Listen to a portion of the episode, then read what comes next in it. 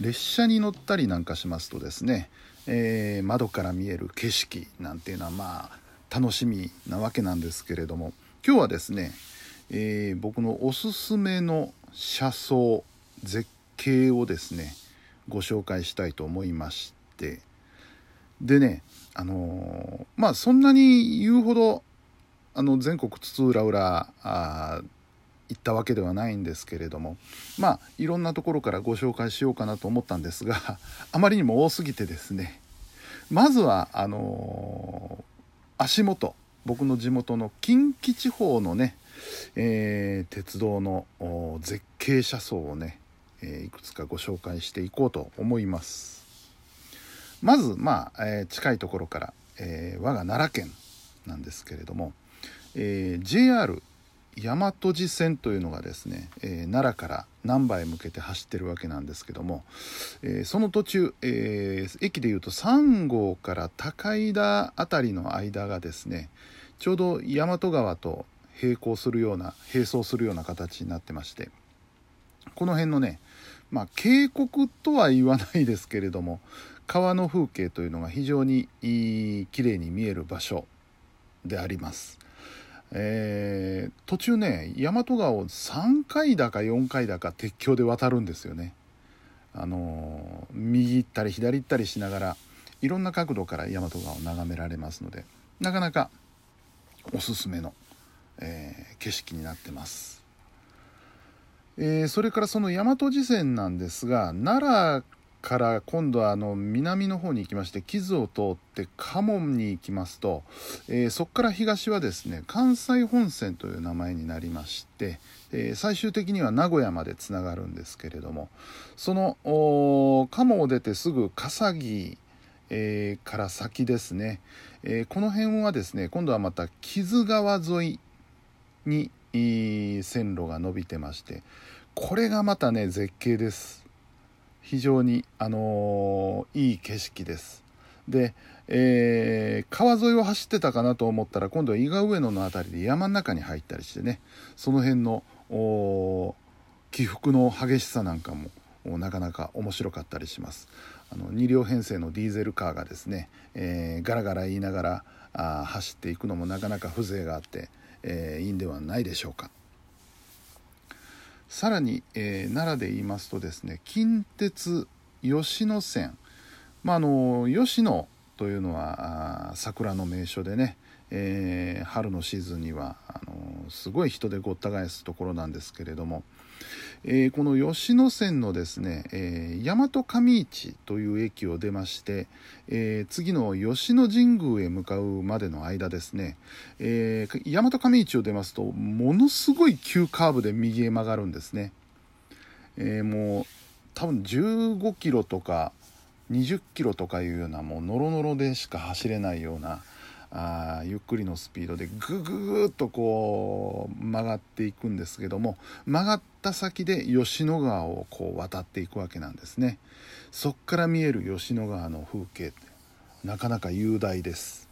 はい、でこの橋というのはですねあの列車を降りて外からあの眺めても非常にいい景色です。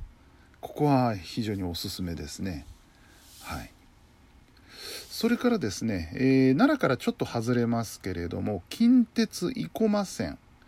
これは奈良からあずっと西の方へ伸びまして生駒山を越えて、えー、最終的には、え、難波まで出る路線なんですけれども、えー、生駒を大阪方面に出発しますとすぐトンネルに入ります。生駒トンネルという結構長いトンネルに入るんですがこのトンネルをスポーンと抜けるとですね、えー、ちょっと標高の高い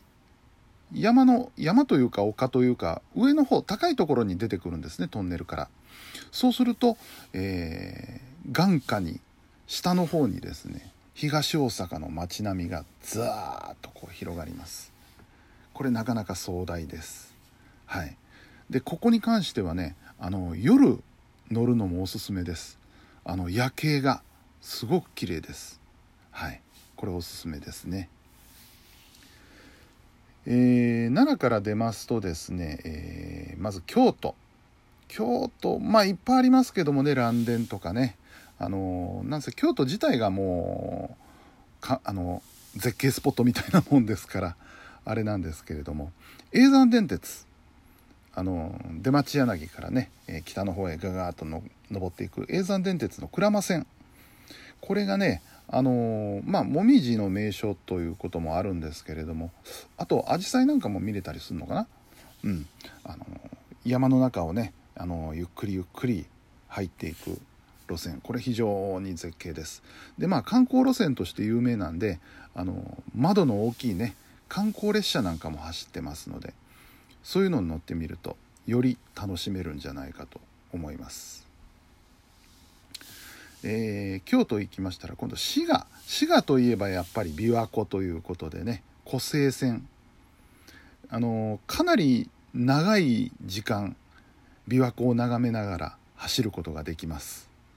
はい。あのもう琵琶湖を眺めながら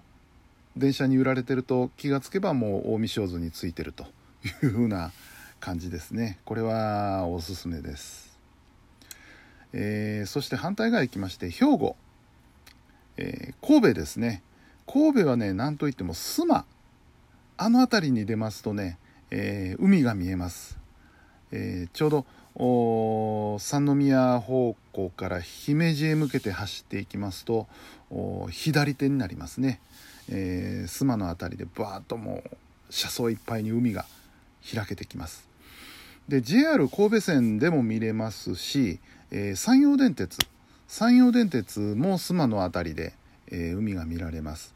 え JR の方が海に近いんですがえ、山陽電鉄の方が高いところを 走ってるんですね。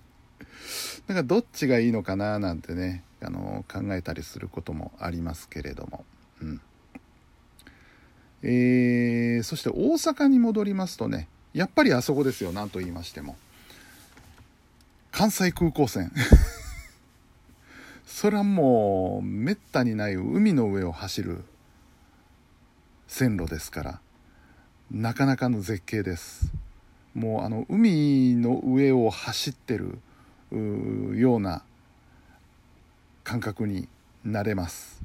であとこの部分というのはねあの JR と南海電車が、えー、すれ違うというのもなかなか面白い光景でいいんじゃないでしょうかと思います。あとね大阪に関して言えばまあ都会なのでねなかなかこう自然がとか